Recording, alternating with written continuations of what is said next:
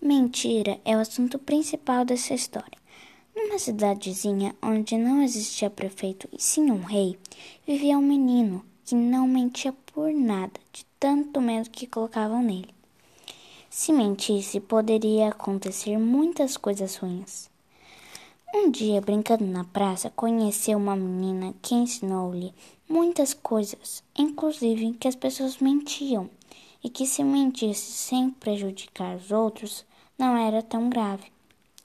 Combinaram de assistir ao desfile do rei, mas era quase impossível de tanta gente.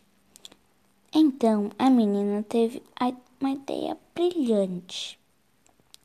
Ela fazia parte de uma companhia de circo e propôs ao menino usar pernas de pau para assistir o desfile do rei. Entre muitas atrações, todos aguardavam o rei para ver sua roupa. O rei passava pela multidão sem as vestimentas prometidas, então todos mentiram sobre as roupas, pois o rei estava nu.